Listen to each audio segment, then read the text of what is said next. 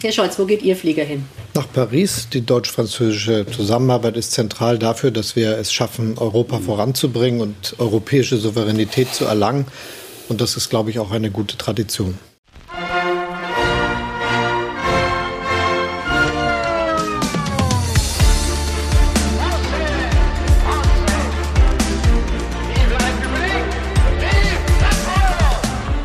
Frankophil, der Frankreich-Podcast mit Olaf Scholz als Thema und Andreas Noll am Mikrofon. Herzlich willkommen zu Folge 1.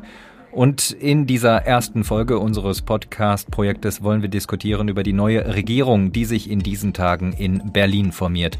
Was bedeutet die Ampelkoalition für den wichtigsten Partner Deutschlands für Frankreich? Wir sprechen über neue Chancen, veränderte Erwartungen und mögliche Knackpunkte in den Beziehungen beider Länder.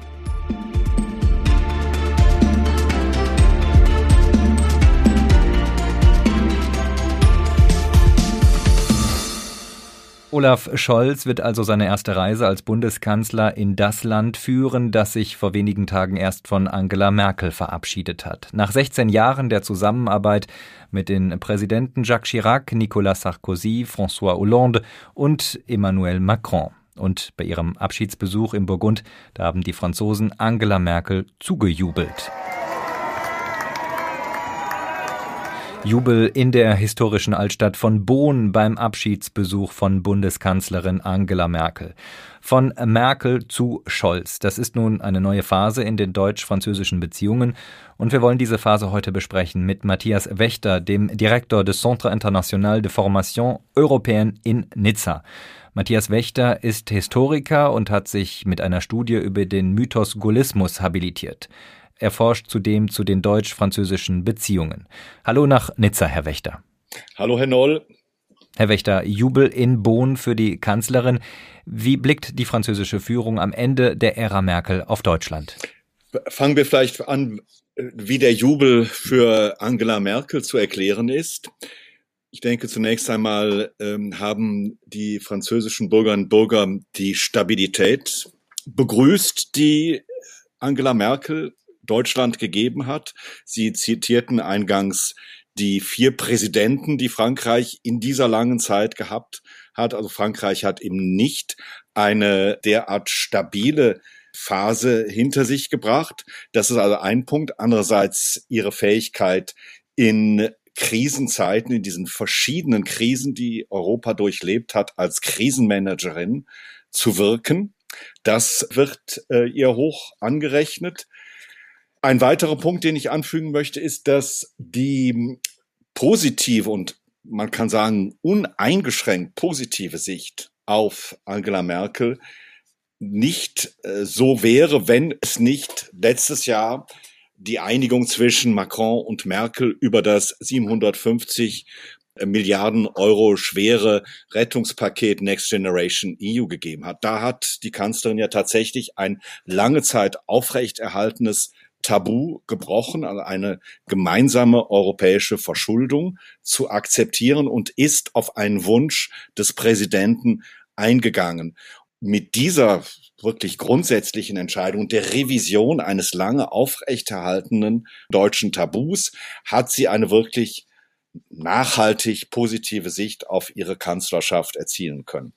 Hinzu kann man noch auch sagen, sie hat äh, ja nie ein wirklich klares Europa-Leitbild vorangetragen, an dem sich Frankreich auch hätte kritisch reiben können. Ihre Rolle war ja wirklich eher die der Moderatorin, der Krisenmanagerin, aber nicht einer Person, die ein klares Zukunftsbild der Europäischen Union, ein Leitbild der europäischen Integration vorangetragen hätte, was vielleicht mit französischen Vorstellungen konkurriert hätte. Olaf Scholz fliegt also nun bald als Kanzler nach Paris. Er hat im Wahlkampf betont, dass Frankreich wichtig ist für ihn.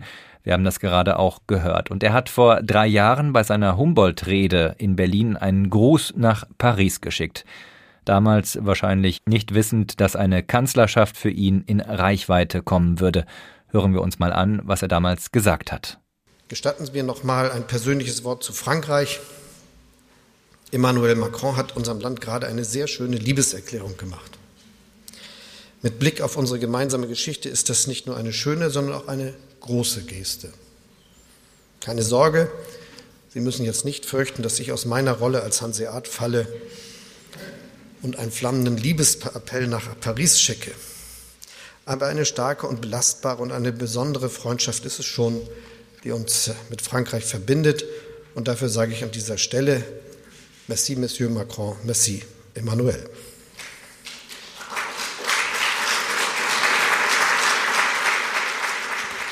Jetzt hören wir an diesem Redeausschnitt, dass es zumindest rhetorisch eine große Kontinuität zwischen Angela Merkel und Olaf Scholz gibt. Wie blickt man in Paris auf diesen kühlen Hanseaten? Ich denke, hier ist zunächst einmal die Vorstellung einer Kontinuität man äh, weiß ja, dass Scholz Vizekanzler der letzten Merkel-Regierung war. Insofern sieht man ihn eigentlich in einer Kontinuität zur Kanzlerin, was äh, seine persönliche Ausstrahlung anbelangt, wo Sie den Hanseaten ansprechen und auch die Rede, die Sie eingespielt haben von Scholz. Mich erinnert das etwas an einen anderen Hanseaten, an Helmut Schmidt, der ja auch als ein zunächst zurückhaltender, aber dann doch sehr überzeugter Frankreich-Freund seine Kanzlerschaft beschlossen hat.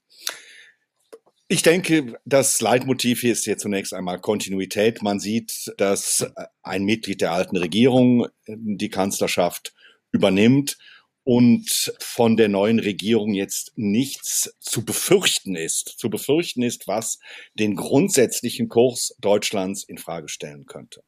War er als Finanzminister ein einfacher Partner für Frankreich? Hervorgehoben wird seine konstruktive Mitarbeiter, seine Rolle in der Aufstellung des Rettungspakets und des Next Generation Programms. Also das wird ihm sicherlich hoch angerechnet. Insofern auch, als es ja eine Revision traditioneller bundesdeutscher Finanzpolitik bedeutete. Die Befürchtung ist eher, dass der neue Finanzminister als Liberaler als ein Mann, der aus der haushaltspolitisch als äh, hart geltenden FDP stammender Politiker eventuell in der EU-Haushaltspolitik wieder Härte einfordern wird oder die Befolgung der Stabilitätskriterien. Wie stehen denn die Franzosen aktuell zu den Stabilitätskriterien? Ist das ein Thema in Frankreich? Es ist schon ein Thema. Es wird auch äh, damit gerechnet, dass die französische Ratspräsidentschaft die ja in ein paar Tagen beginnt, dieses Thema auf die Agenda bringen wird, die Stabilitätskriterien zu reformieren und wieder erneut über die Gouvernance der Eurozone dieser Hinsicht zu diskutieren. Das ist schon ein Thema. Ja.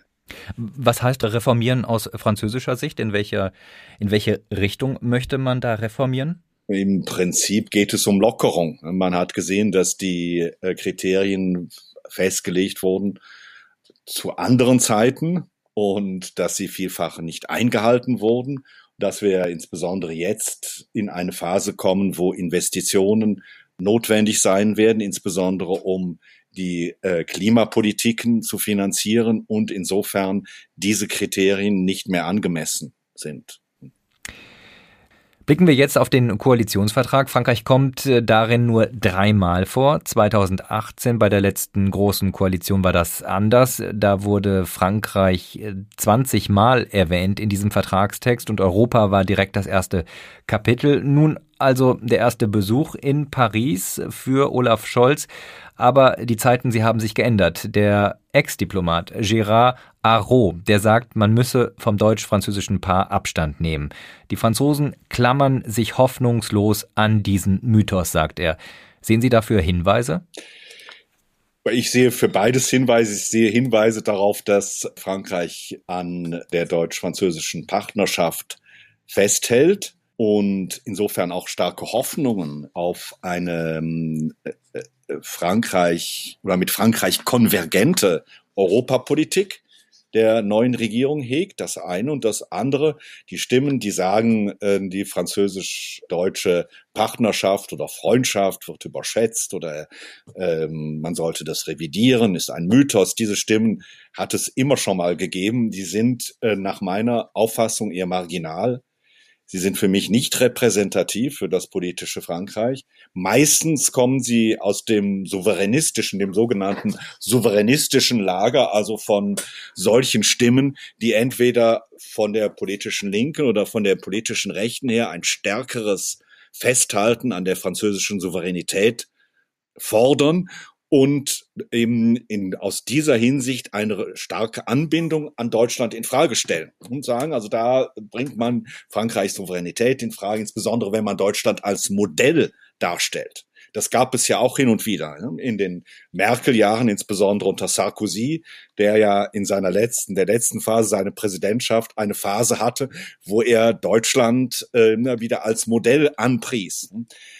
Das wird kritisiert, ich denke auch zu Recht kritisiert. Frankreich sollte sich nicht Deutschland als Modell nehmen. Das ist auch nicht der Sinn oder das Wesen der äh, deutsch-französischen Partnerschaft, dass wir einander als Modell nehmen. Der Sinn, das Wesen der deutsch-französischen Partnerschaft ist ja, dass wir gemeinsam Europa gestalten wollen und dass wir auch wissen, dass wir es nur gemeinsam können. Insofern ist die deutsch-französische Partnerschaft ja auf eine Weise auch alternativlos, was auch immer der Diplomat, den Sie oder Ex-Diplomat, den Sie gerade äh, zitiert haben, sagen mag. Ein Mythos ist die deutsch-französische Partnerschaft mit Sicherheit nicht. Ich weiß nicht, was an ihr mythisch sein sollte. Aber Frankreich äh, schaut sich auch um nach anderen Partnern. Es gibt den ähm, französisch-italienischen Vertrag, der vor wenigen Tagen unterzeichnet wurde, in dem man auch eine enge Beziehung zu Italien niederschreibt. Äh, ist das nicht ein Beleg für diese These, dass das deutsch-französische Paar nicht mehr exklusiv ist? Nein, das sehe ich nicht so. Ähm, zunächst mal muss man sagen, dass das französisch-italienische Verhältnis ja auch ziemlich heftige Dellen bekommen hatte in der Amtszeit Macrons unter der populistischen Regierung, also der von äh, der Lega und Cinque Stelle angeführten populistischen Regierung gab es ja schwere Zerwürfnisse zwischen Frankreich und Italien. insofern ist jetzt die Regierung von Mario Draghi ein guter Moment für Frankreich, dieses Verhältnis auch zu kitten was äh, ja wirklich starke äh, Friktionen erlebt hatte.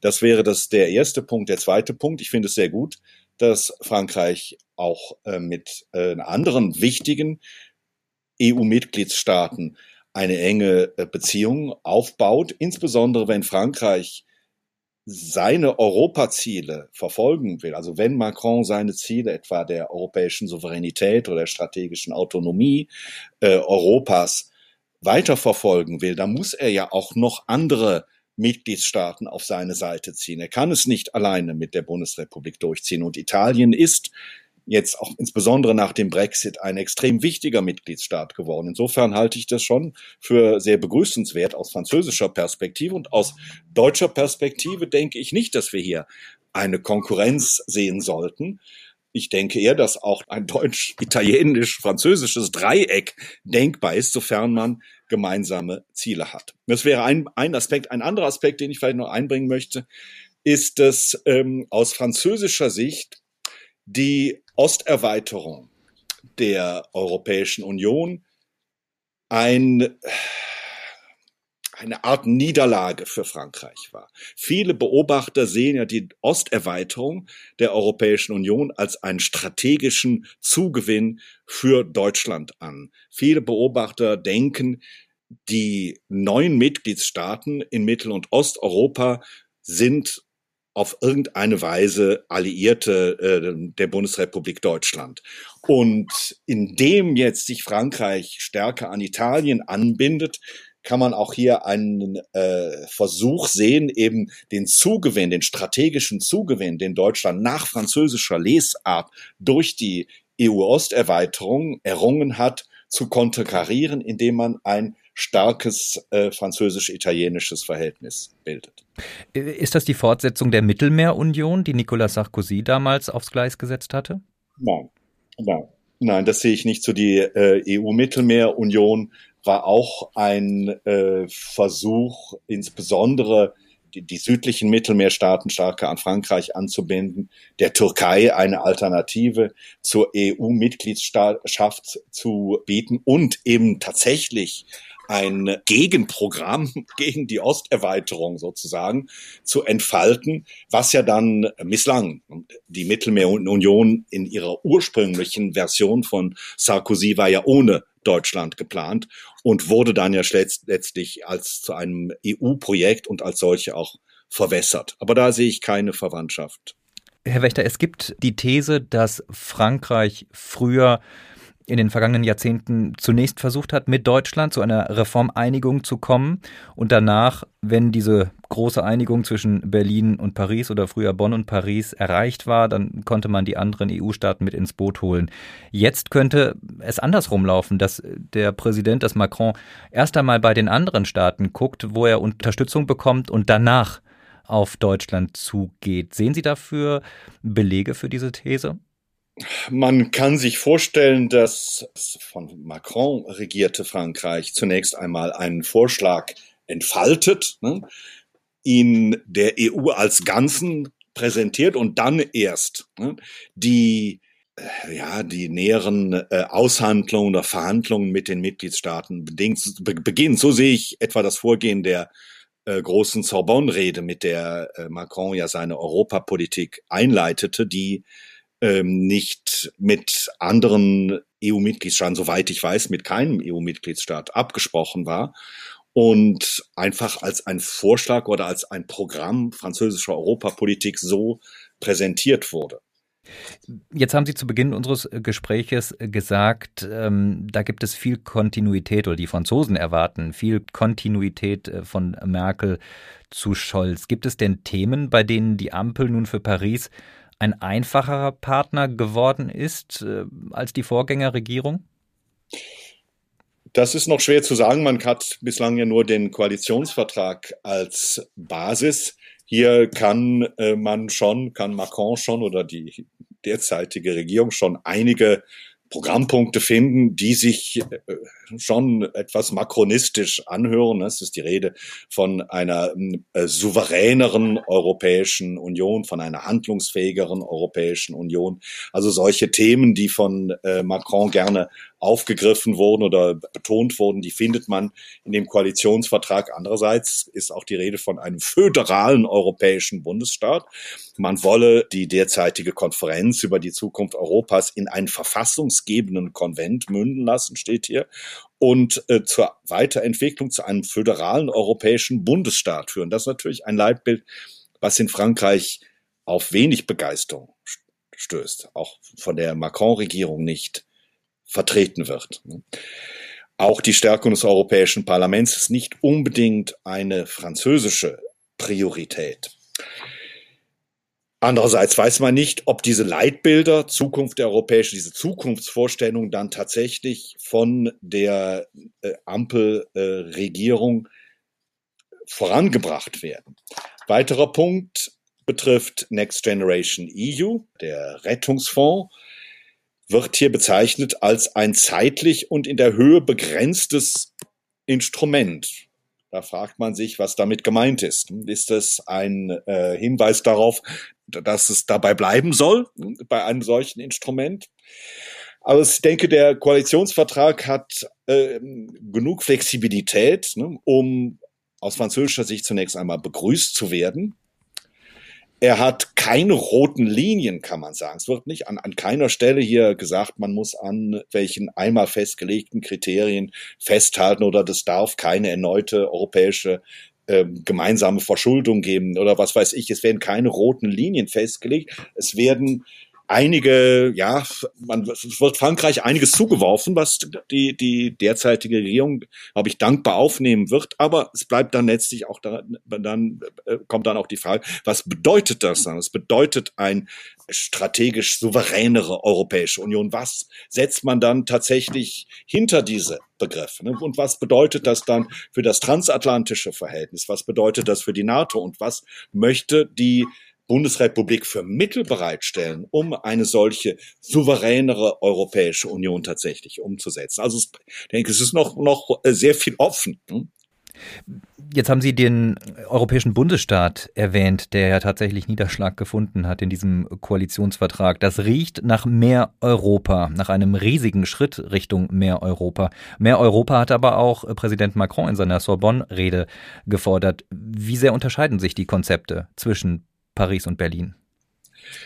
Die Konzepte unterscheiden sich insofern, als Macron keine Umgestaltung des politischen Systems der Europäischen Union vorgeschlagen hat. Er hat also nicht gesagt, dass jetzt die etwa die Gemeinschaftsmethode im Entscheidungsverfahren verstärkt werden muss oder dass wir eben tatsächlich ein föderales europäisches Leitbild anstreben. Was Macron in seiner äh, Sorbonne-Rede vorgeschlagen hat, diese Ziele können auch in intergouvernementaler Zusammenarbeit umgesetzt werden. Ne, die, dafür, die müssen nicht unbedingt in einem föderal oder in einem supranationalen, supranational entscheidenden Europa durchgesetzt werden. Also hier sehe ich den Unterschied. Also Macron hat eine Reihe von Zielen, von politischen Inhalten entfaltet, aber wenig Vorschläge unterbreitet, wie sich das Institutionengefüge der Europäischen Union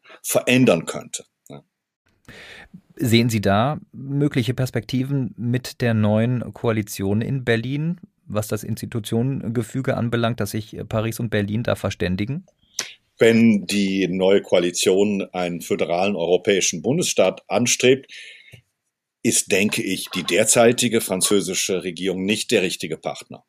Das habe ich aus äh, Paris jetzt noch nicht gehört, dass man von einem föderalen europäischen Bundesstaat spricht von einem stärkeren, autonomeren, souveräneren Europa, aber nicht von einem Bundesstaat.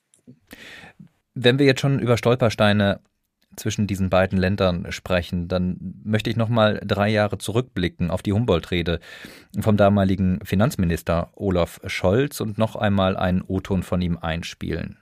Vielleicht könnte man sich mittelfristig vorstellen, dass der Sitz Frankreichs in einen EU-Sitz umgewandelt wird, mit der Möglichkeit, dass der EU-Botschafter immer ein Franzose ist. Mir ist klar, dass es dazu sicherlich in Paris noch einiger Überzeugungsarbeit bedarf, aber es könnte ein kluges Ziel sein. Ja, die Rede ist natürlich vom UN-Sicherheitsrat, mal abgesehen von der Frage, warum dieser Vorschlag von Deutschland immer wieder aufgebracht wird, obwohl sich Berlin mit Machtpolitik, ja zumal militärischer Machtpolitik, eigentlich sehr schwer tut. Wird so ein Vorschlag in Paris überhaupt ernst genommen?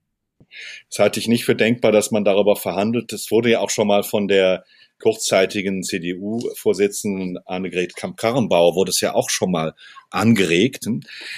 Ich halte das ähm, für keine gute Idee. Also aus meiner Perspektive ist es keine gute Idee, den französischen Sicherheitsratssitz zu vergemeinschaften, solange, auf jeden Fall, solange es keine gemeinsamen europäischen Positionen gibt, die im Sicherheitsrat zur Sprache gebracht werden können. Was sollte denn ein EU-Botschafter im Weltsicherheitsrat für gemeinsame EU-Vorstellungen oder EU-Positionen verbreiten, wenn man sich noch nicht einmal darauf einigen kann, gegen Belarus äh, Sanktionen zu verabschieden, weil ein Mitgliedsstaat nicht äh, bereit ist mitzumachen. Was, welche, welche Vorstellungen sollte denn die Europäische Union im Weltsicherheitsrat vertreten? Da sehe ich das wesentliche Problem. Ist es denn dann, wenn Sie sagen, okay, zwischen den 27 EU-Staaten wird man da keine Einigkeit erreichen, ist es denn eine Perspektive, vielleicht den Schritt zu machen, den ähm, ständigen Sitz zwischen Deutschland und Frankreich zu teilen? Finde ich auch nicht. Ich, äh, wenn, dann müsste man den, den Weltsicherheitsrat grundsätzlich reformieren. Und dann wären gewiss auch noch andere Staaten berechtigt, einen Sitz im Weltsicherheitsrat zu bekommen. Aber solange es darüber keine äh, Einigkeit gibt und solange darüber äh, sehe ich sehe ich dieses sehe ich nicht die Notwendigkeit, den Sitz zwischen Deutschland und Frankreich aufzuteilen. Bleiben wir noch einen Moment bei der Sicherheitspolitik. Eine engere, eine engere militärische Zusammenarbeit zwischen Frankreich und Deutschland ist ja ein Dauerthema in den deutsch-französischen Beziehungen. Ähm, auch dazu hat sich Olaf Scholz in der Humboldt-Rede geäußert. Wir brauchen das Ziel, gemeinsame europäische Streitkräfte zu haben, die dann parlamentarisch kontrolliert werden. Dass darüber hinaus jetzt, dass darüber jetzt ohne Aufregung gesprochen wird, ist übrigens bemerkenswert. bin ja jetzt nicht der Erste, der das sagt. Der erste Anlauf zur Schaffung einer europäischen Verteidigungsgemeinschaft scheiterte, obgleich er weit fortgeschritten war. Jahrelang waren viele überzeugt, dass ein solcher Schritt deshalb erst am Ende des Integrationsprozesses der EU stehen sollte. In jüngster Zeit merken wir, das gilt nicht mehr oder wir sind fast am Ende. Das kann man dann philosophisch erörtern mit dem Integrationsprozess.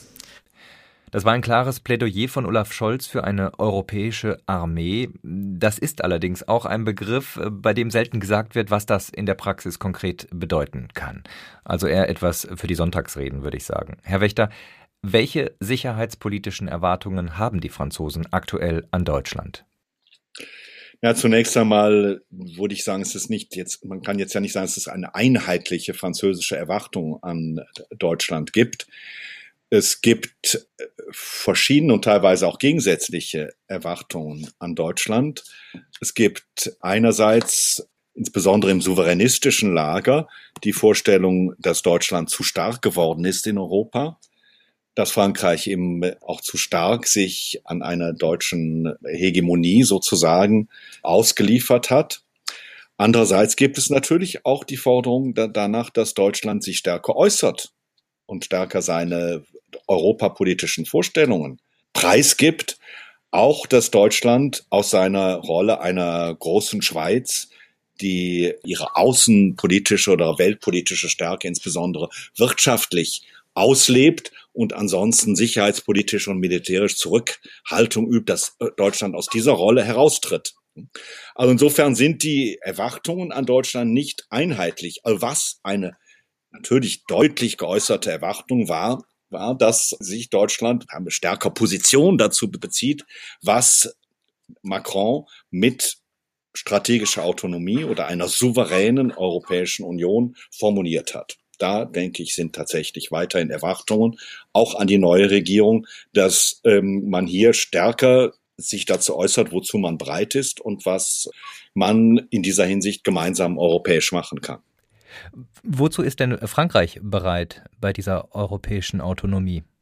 Die Grundvorstellung ist, und insofern ist Macron auch auf eine Weise auch ein, ein Nachfolger der gaullistischen Europapolitik, ist die Idee, dass Europa in diesem vielstimmigen und sehr doch dissonanten Konzert der Weltpolitik eine gemeinsame Stimme erheben soll und auch eine gemeinsame Position ergreifen soll, gemeinsame Interessen definieren soll. Ich denke, da sieht Macron einen ganz großes Defizit.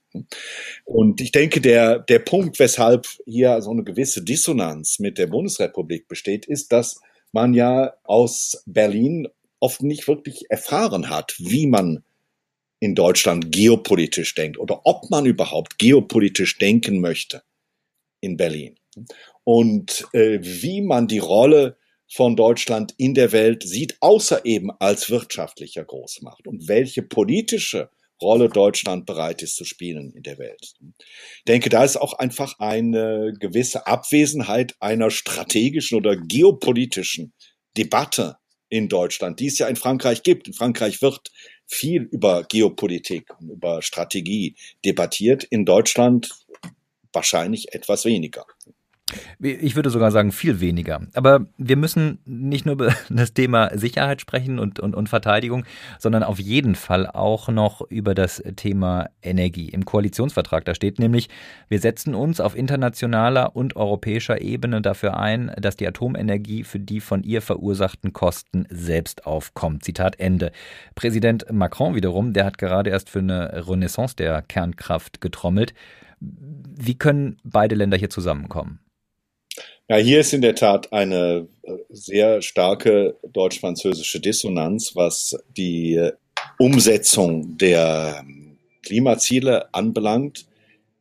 Die Klimaziele, die, die äh, im europäischen Green Deal gesetzten Klimaziele sind für alle Mitgliedstaaten gültig, aber die Weise, wie Deutschland und Frankreich dahin kommen wollen, können unterschiedlicherweise nicht sein. Sie haben es gesagt, Frankreich möchte die eigene nukleare Energie modernisieren, weiterentwickeln. Deutschland äh, steigt aus aus der Nuklearenergie und setzt massiv auf erneuerbare Energiequellen. Also hier gehen wirklich beide Länder in sehr unterschiedliche Richtungen.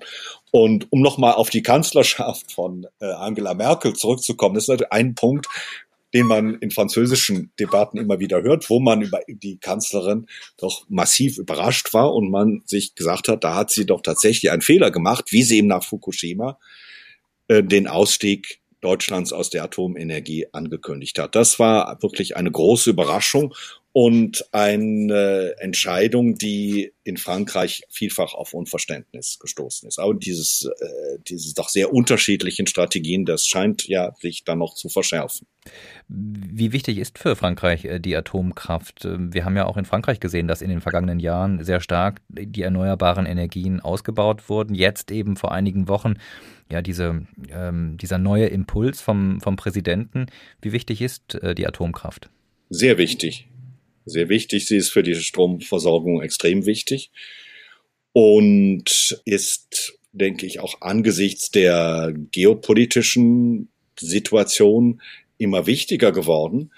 Die Frage eben der Abhängigkeit von Staaten, die Energie liefern, also insbesondere Gas liefern, wird in Frankreich ja sehr viel diskutiert und die Abhängigkeit eben von russischem Gas wird in Frankreich tunlichst vermieden. Insofern ist natürlich auch Nord Stream 2 in Frankreich auf großes Unverständnis gestoßen.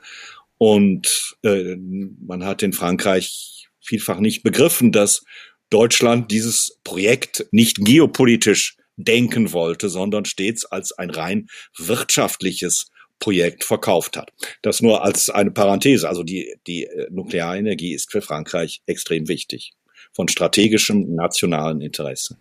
Wenn wir am Ende vielleicht noch einmal auf das Personal schauen. Deutschland wird jetzt zum ersten Mal eine Außenministerin bekommen, eine Ministerin, die im Wahlkampf gesagt hat, ihre erste Reise als Kanzlerin würde nicht nach Paris, sondern nach Brüssel gehen. Eine junge Ministerin mit einer ebenfalls sehr jungen Europastaatsministerin. Wie aufmerksam werden diese außenpolitischen Personalien eigentlich noch in Paris verfolgt? Nicht sehr aufmerksam. Außenminister haben in der, in den deutsch-französischen Beziehungen nie eine wirklich große Rolle gespielt. Das war immer Chefsache einerseits äh, des Staatspräsidenten oder des äh, Bundeskanzlers. Die Absprache zwischen den Spitzen der Exekutiven lief ja sehr oft direkt äh, modellhaft dafür die Phase von äh, Giscard und Helmut Schmidt, die sich am Telefon persönlich besprachen. Da hatten die Außenminister nichts zu sagen. Sie sind oft gar nicht informiert worden, was äh, dort besprochen wurde.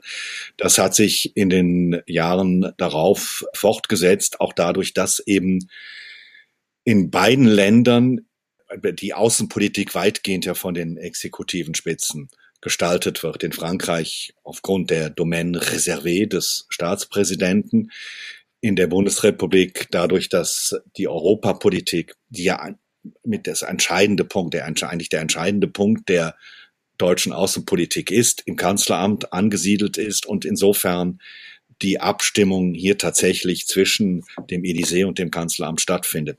So die Rolle der äh, Außenminister, jetzt der Außenministerin, halte ich für wenig bedeutsam. Vielen Dank, Matthias Wächter, für diese Einblicke in das deutsch-französische Duo, das ich jetzt neu sortieren muss. Wie genau das passieren kann, das haben wir besprochen in der ersten Folge unseres kleinen Podcast-Projektes. Und dieses Projekt hätte nicht zu diesem Zeitpunkt das Licht der Welt erblickt, ohne die wissenschaftliche Begleitung und das beständige Antreiben von Landry Charrier vom CIRIS an der Universität Sorbonne in Paris. Vielen Dank dafür. Und wir hatten für diesen Podcast eigentlich mal eine, naja, wie ich finde, gute Idee. Nach so vielen Minuten politischer Analyse wollten wir am Ende jeder Folge zum Entspannen jeweils junge französische Bands vorstellen. Doch das geht leider nicht. Podcasts auf Spotify mit Musik, die fliegen raus, auch wenn die Musik korrekt lizenziert ist. Also keine Lieder in diesem Podcast, leider. Aber zumindest mit einem kleinen Musikausschnitt will ich heute eine Ausnahme machen und hoffe auf Spotifys Gnaden um damit Danke zu sagen an eine junge Band in Südfrankreich, die sich mitten in der Pandemie gegründet hat.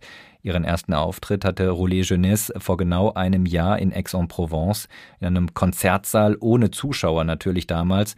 Das Konzert wurde gestreamt für die Fans. Und das letzte Lied dieses Konzerts, so erklärte es Sänger Jordan Monteverdi damals, sei eine Ode an den Mut für diejenigen, die die Kraft haben, ihre Träume zu verwirklichen.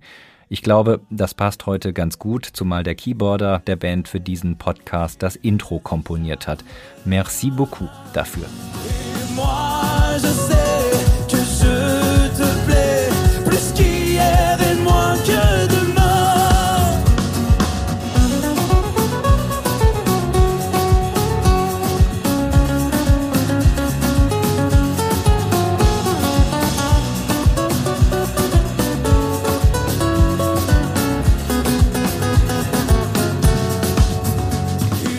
Das war sie nun also, Folge 1 von Frankophil, dem Frankreich-Podcast. Wir machen noch im Dezember weiter mit neuen Ausgaben. Es soll dann gehen um den Präsidentschaftskandidaten der Sarkozy-Partei, um die Corona-Lage in Frankreich und die französische EU-Ratspräsidentschaft, die zum 1. Januar 2022 starten wird.